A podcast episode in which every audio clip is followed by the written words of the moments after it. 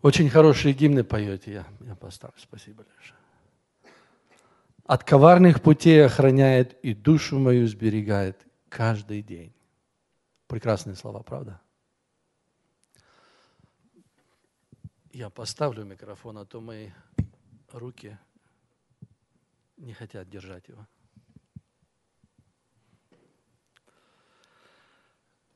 Вы помните, да, что каждое первое воскресенье месяца мы с вами говорим о личности Иисуса Христа, о нашем Господе. Так получилось, что в связи с праздниками мы пропустили с вами месяц. Но сегодня мы снова будем говорить об Иисусе Христе. Почему мы это делаем? Каждый день охраняет, сберегает нас, да? Пророк Осия говорит – 6 главе, третьим стихом такие слова. Итак, познаем, будем стремиться познать Господа, как утренняя заря явление Его. И Он придет к нам, как дождь, как дождь поздний оросит землю. Итак, познаем, будем стремиться познать Господа как утренняя заря явления Его. Вы сейчас только слышали объявление о лагере, да? Поездку куда-нибудь на озеро, провести день там. Я знаю, что молодежь, вы любите быть на природе, правда? Я тоже люблю. Хоть я уже не такой молодой, но все равно люблю. Вы ездите на Орегон Кост, смотрите закаты, а восходы, может быть, не так любите – да? Надо вставать рано слишком. Хочется поспать, лень вылазить из постели. Но все равно я думаю, что вы все видели восход, так же? Какая картина это прекрасная. Когда выходит солнце, мы еще не видим солнца, а лучи уже освещают небосвод. И смотришь, как тьма постепенно отступает, уходит. Вот эта утренняя свежесть, роса, чистый воздух, пение птиц. Прекрасная картина, правда? Хоть и лень вставать утром, но когда встанешь, когда увидишь, почувствуешь это, то душа наполняется радостью. Приятно. И вот пророк Осия сравнивает восход солнца, зарю, с познанием Господа. То есть, когда мы узнаем Господа, когда наше сердце наполняется им – то происходит то же самое, как и восход солнца. В нашей душе восходит солнце, оно освещает нашу душу, оно оттесняет тьму, греховное из нашей жизни. Оно приносит радость и свежесть и пение в душе. Другое сравнение он приводит, что он придет нам как дождь. Человек, который не знает Бога, его душа как сухая пустыня, мертвая. Когда мы познаем Господа, то Он приходит как дождь, Он проливает вот эту влагу в нашу душу, и она становится живой. Так же, как и в пустыне. Прошел дождь, начинает появляться зелень. Точно так же происходит и в нашей душе – происходит жизнь. Вот поэтому нам нужно познавать Его. Поэтому нам нужно знать как можно больше о Нем, об Иисусе Христе. Прошлые два раза мы с вами говорили о личности Иисуса Христа как о человеке. Это было давно уже. Первый раз три месяца назад, второй раз два месяца назад, и потом месяц мы пропустили – эта тема Иисус Христос как человек, мы ее разбили на три. И первая тема, я только коротко напомню, потому что я знаю, вы все очень занятые люди. И у вас очень много происходит в жизни, и вы все забываете. Я был такой же, как вы, тоже забывал много очень. Я только напомню очень коротко, о чем мы говорили. Первый раз мы говорили с вами о Христе как о человеке. Мы взяли стих 1 Тимофея 3,16. Там написано «И беспрекословно великое благочестие тайна, Бог явился во плоти. То есть мы говорили о том, что Бог стал человеком. Тот, который вечный, не имеет начала. Тот, который величественный, славный, могущественный, снял с себя славу, величие, снял с себя свою вечность, оделся в тело такое же, как и наше, человеческое тело, которое смертное. Ограничил себя во всем абсолютно. И вот эта тайна, она непостижима для нас, для людей. Наш ум слишком ограниченный, чтобы понять, как Бог, вечный, всемогущий, мог стать временным человеком, немощным человеком. Чтобы нам понять действительно, что произошло. Бог унизил себя до своего творения. Но опять же, и эту истину мы не можем полностью понять. Почему? Потому что, чтобы понять, насколько Христос себя унизил, нам нужно понять, каким Он был. Нам нужно знать все Его величие, всю Его славу, все Его могущество, а мы не способны это знать. Поэтому мы не можем понять всю глубину Его унижения. Но понимая то, что Он унизил себя ради нас, наша душа должна прославлять Его. Вот так, как последний день, который вы пели.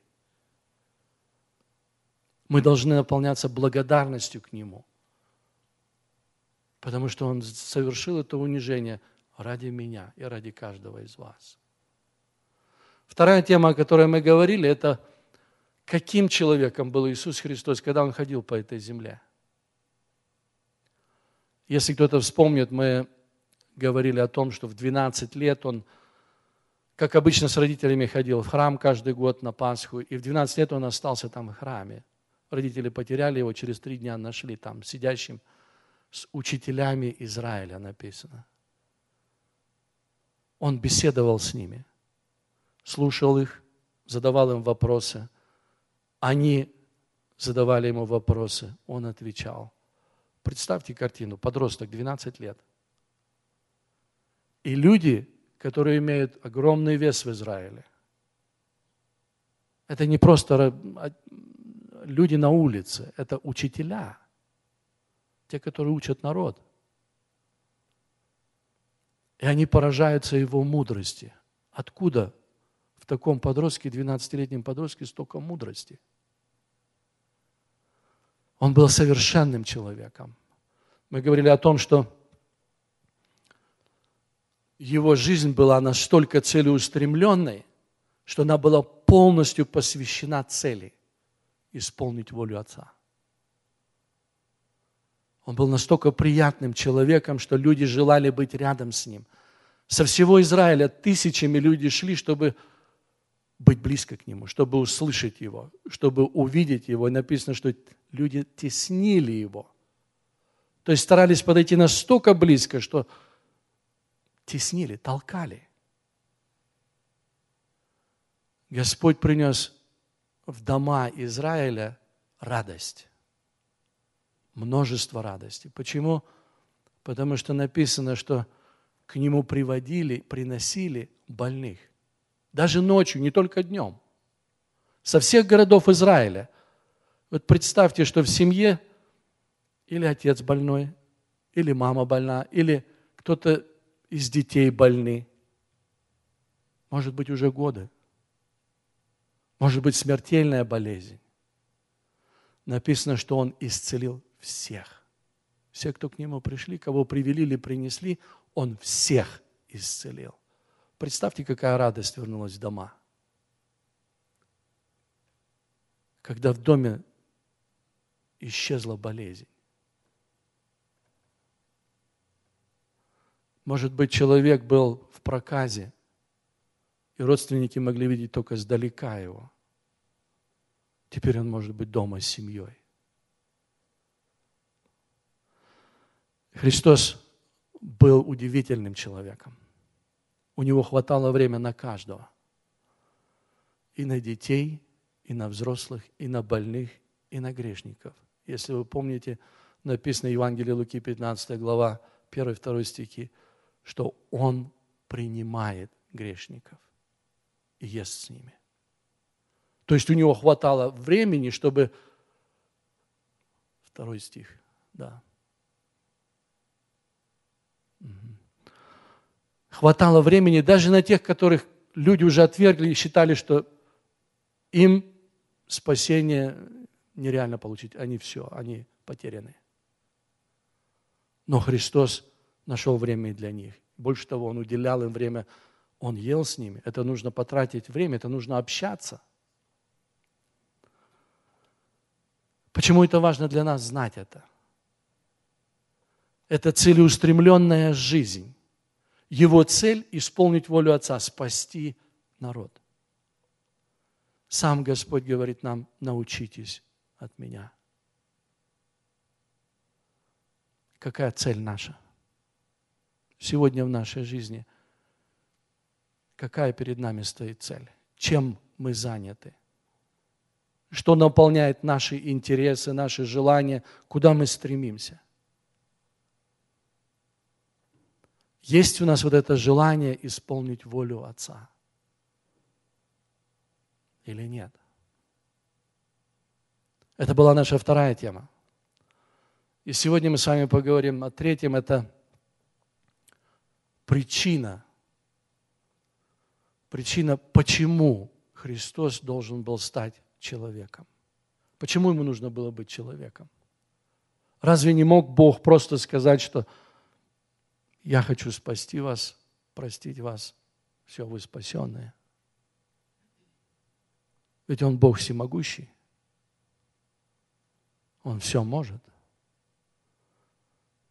Почему тот, который сотворил все абсолютно, и на земле, и на небе, и в духовном мире, и в физическом мире, тот, который все держит в своих руках, который является славой Небесного Отца, Его образом, то есть представляет для нас видимым образом Небесного Отца.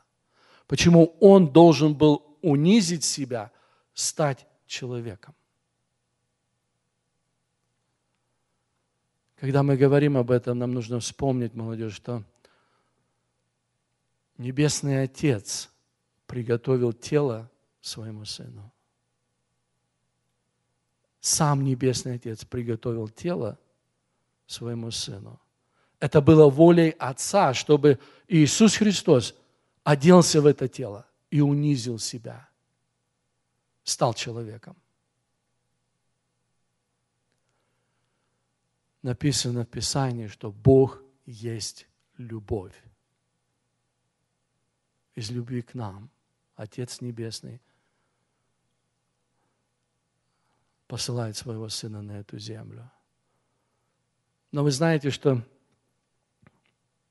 Писание показывает нам Бога по-разному. Небесного Отца. Вот мы любим эту фразу, это истина, что Бог есть любовь. Это на самом деле так, это Его сущность. Но Писание показывает нам Бога еще и с другой стороны. Написано в послании к евреям,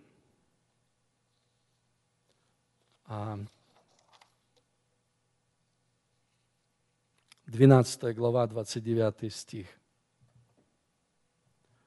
Бог наш есть огонь поедающий. For our God is a consuming fire. Бог есть любовь. И в то же самое время Бог есть огонь поедающий. Вы помните, молодежь, историю, как Израиль шел из Египта. Помните, да? В обетованную землю. Вот когда они шли, то они пришли к горе Синай. И Новый Завет и Ветхий Завет описывают то, что произошло у горы Синай. Там интересное событие такое, оно показывает нам Бога. Я прочту из Нового Завета, Евреям 12 глава, 18 стих и ниже. Вы приступили,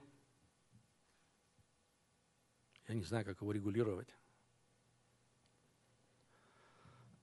вы приступили не к горе осязаемой и пылающей огнем, не ко тьме и мраку и буре, не к трубному звуку и глазу глаголов, которые слышавшие просили, чтобы к ним более не было продолжаемо слова, ибо они не могли стерпеть того, что заповедуемо было. И столь ужасно было это видение, что и Моисей сказал, я в страхе и трепете. То есть тогда, когда они шли, весь народ, и подошли к этой горе Синай, они подошли к ней настолько близко, что можно было прикоснуться к горе. Написано «горе осязаемой». То есть вот она, перед ними гора. Но эта гора была покрыта огнем. Она горела. Она была покрыта мраком и бурей написано. И из бури, из этого мрака были слышны звуки труб. И голос, который говорил заповеди. И народ, когда слышал все это и видел, не мог стерпеть этого. Настолько ужасно это было. И они говорят, чтобы Бог не говорил к ним больше. Они просят Моисея, чтобы Бог говорил с ним, а он передаст им. А Моисей говорит сам, что это видение было настолько ужасно, что он в страхе и трепете. Бог есть огонь поедающий. В другом месте написано, Иисус Навин говорит, 24 глава, 19 стих. Иисус сказал народу, не возможете служить Господу, ибо Он Бог святой, Бог ревнитель, не потерпит беззакония вашего и грехов ваших. Итак, через всю Библию Слово Божие показывает нам Бога как огонь поедающий. Пророк Наум говорит, первая глава, 2 и 6 стихи, «Господь есть Бог ревнитель и мститель, мститель Господь и страшен в гневе. Мстит Господь врагам своим и не пощадит противников своих. Пред негодованием Его кто устоит и кто стерпит пламя гнева Его? Гнев Его разливается, как огонь скалы распадаются пред Ним. То есть Бог, который есть любовь, в Его святости, в Его непримиримости к греху, в Его справедливости страшен для человека. Почему? Потому что мы далеки от идеальности. Написано в послании к римлянам – 3 глава, 10 стих и ниже. Нет праведного ни одного, нет разумеющего, никто не ищет Бога, все совратились с пути. До одного негодный, нет делающего добро, нет ни одного. Гортань их открытый гроб языком своим обманывают, яд аспидов на губах их. Уста их полны злословия и горечи. Может быть, мы не все такие. Но кто сможет поднять руку и сказать, я никогда в своей жизни не солгал, не обманул? Мы все обманываем, правда?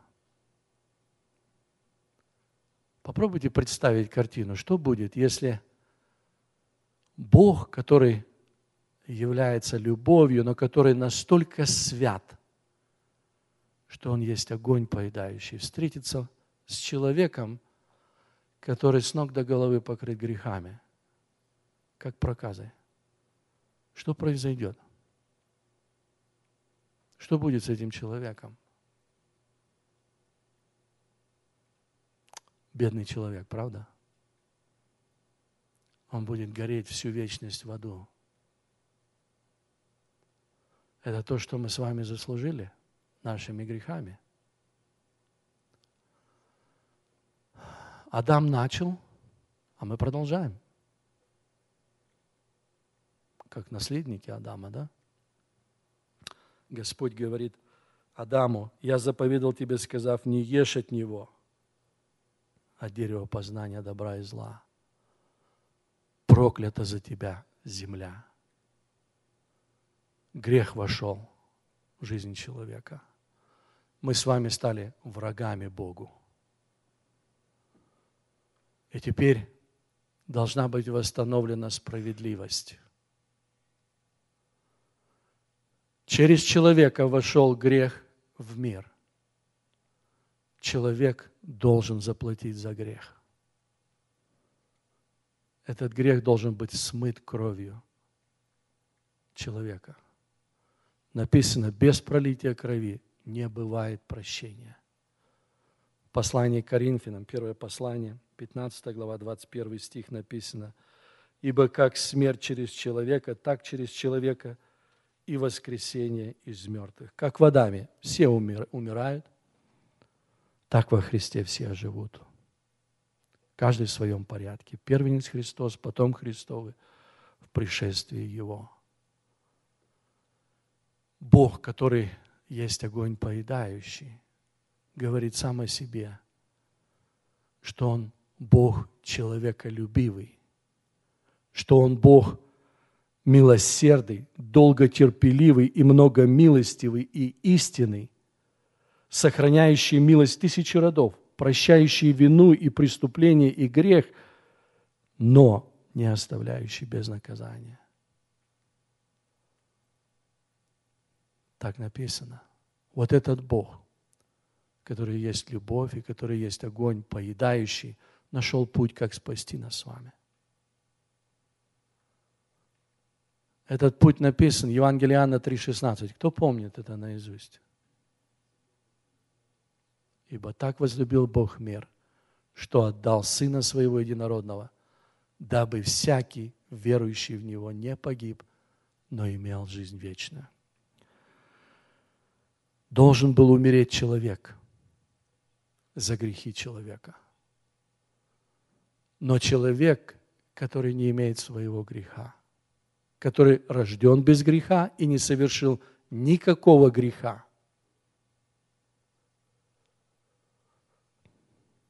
Такого человека не нашлось. Такой человек никогда не существовал. И поэтому сам Господь становится человеком, чтобы заплатить за наши с вами грехи собственной кровью.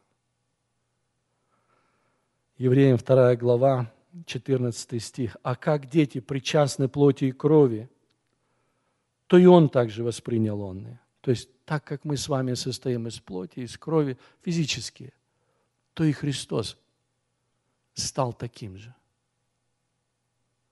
Чтобы, дабы смертью лишить силы имеющего державу смерти, то есть дьявола. Итак, причина, почему Иисус Христос должен был стать человеком, первое – чтобы восстановить справедливость. Чтобы грех, который вошел через человека, в жизнь человека, в жизнь Вселенной, смыть кровью человека. Должен был умереть человек. Великое благочестие тайна. Бог стал человеком. Вторая причина, почему Господь должен был стать человеком. Написано послание к евреям, 2 глава, 15 стих. «И избавить тех, которые от страха смерти через всю жизнь подвержены рабству». рабству. Избавить тех, которые от страха смерти через всю жизнь были подвержены рабству. То есть Христос умер, чтобы спасти нас с вами или освободить из рабства страха смерти. Страх смерти. Почему мы боимся смерти? Потому что это наказание за грех.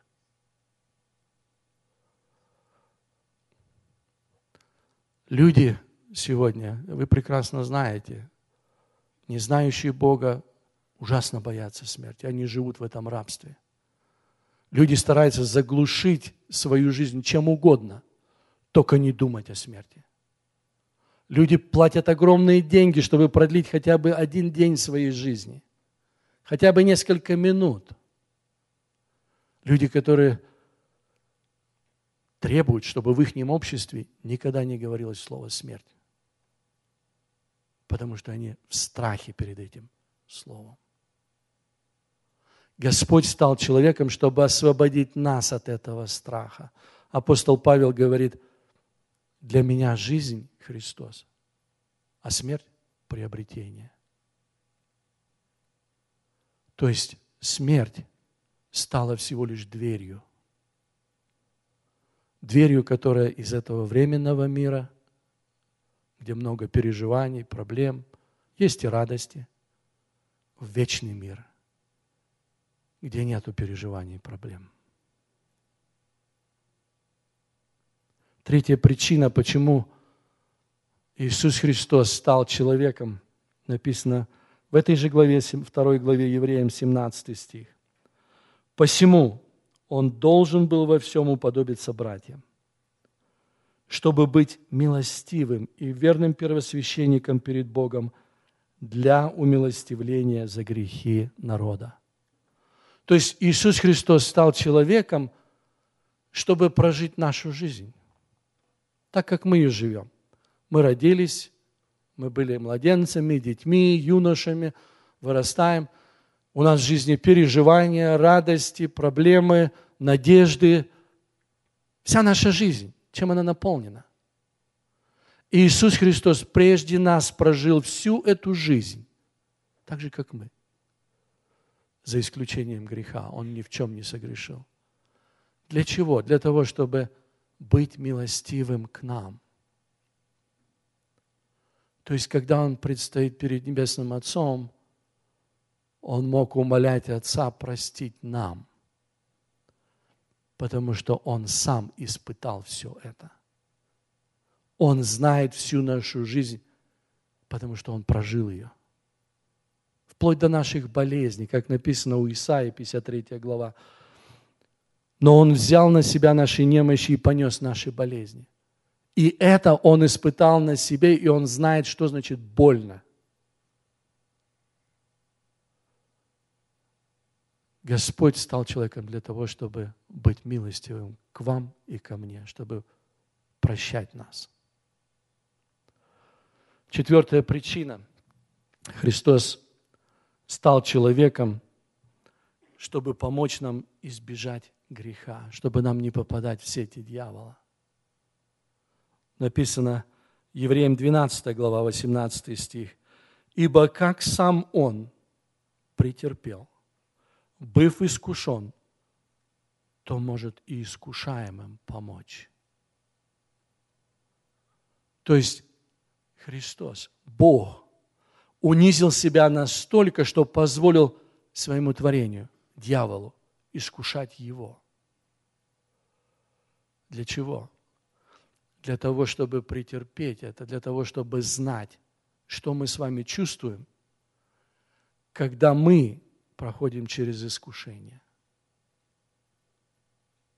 Кто-нибудь из вас испытывает искушение?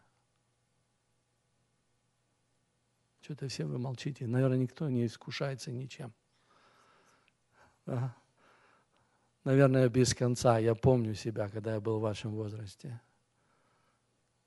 Это вечная проблема, потому что искушение, тем более в вашем мире, я говорю в вашем мире, потому что ваш мир и мой мир немножко разный. Я могу вам объяснить, почему.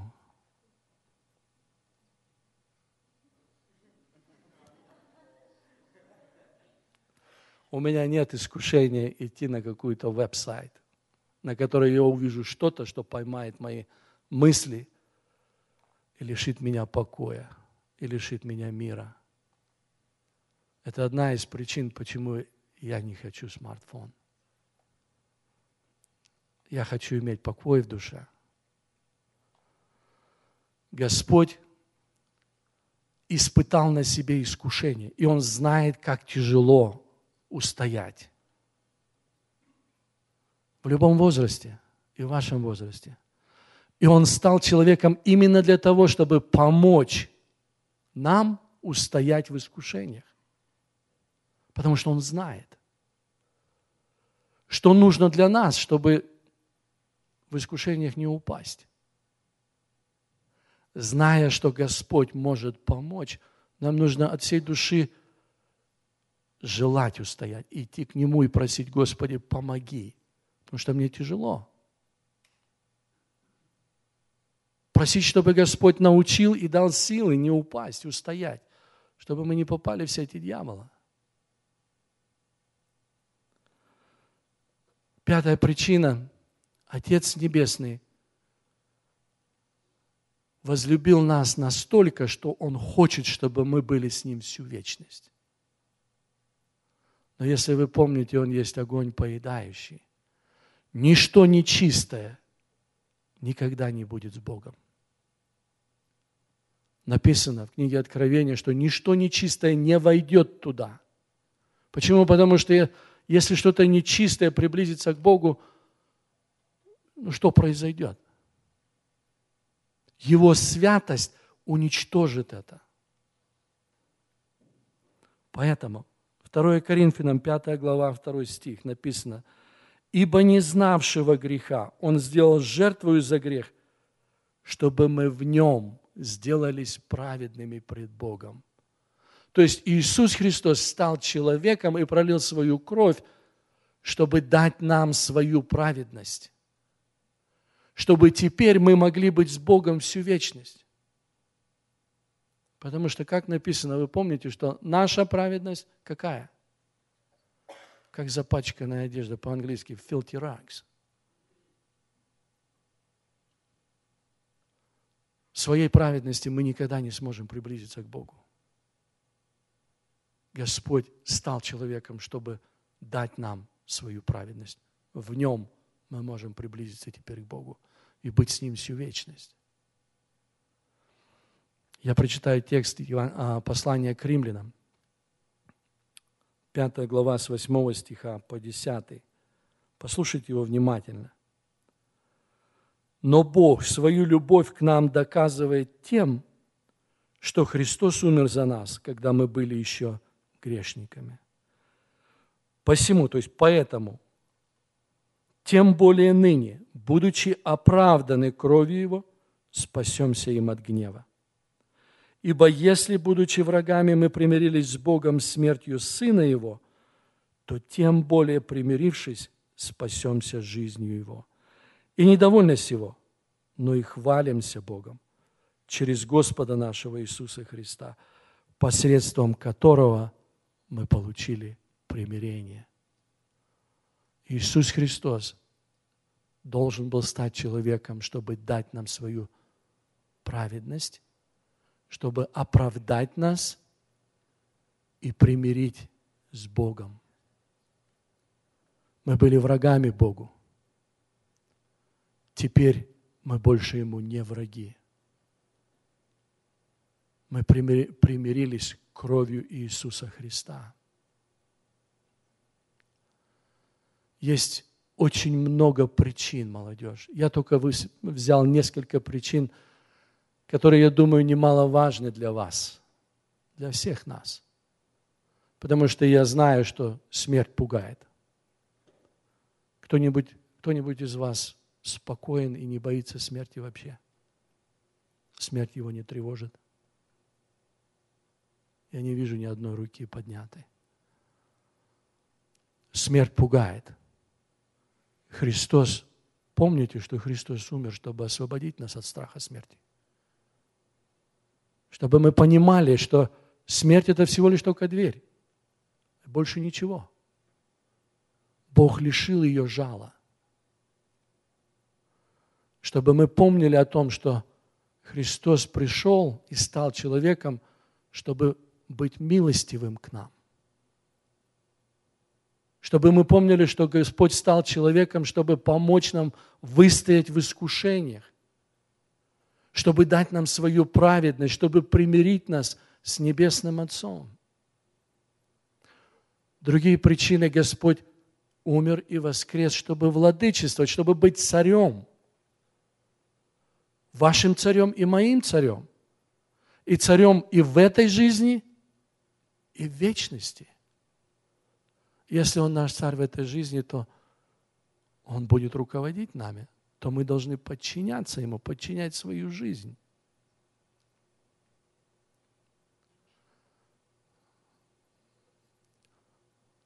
Мое пожелание вам, молодежь, чтобы вы всем сердцем пожелали узнать Христа.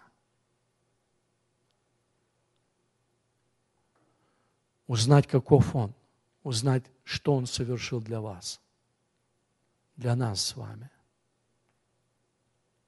Потому что это изменит вашу жизнь. Не только в смысле этой жизни. Изменит вашу будущую жизнь, вечность. И в этой жизни это придаст вам и покой, и радость, и мир. Я не говорю, что у вас не будет проблем и переживаний. Не подумайте этого. Обязательно будут. Но при всем при этом ваша душа будет иметь счастье. Вот так, как пророк Осия говорит, что как заря, как восход солнца, ваша душа будет наполняться свежестью, радостью, миром, жизнью. Да даст вам Господь познать Его. Аминь.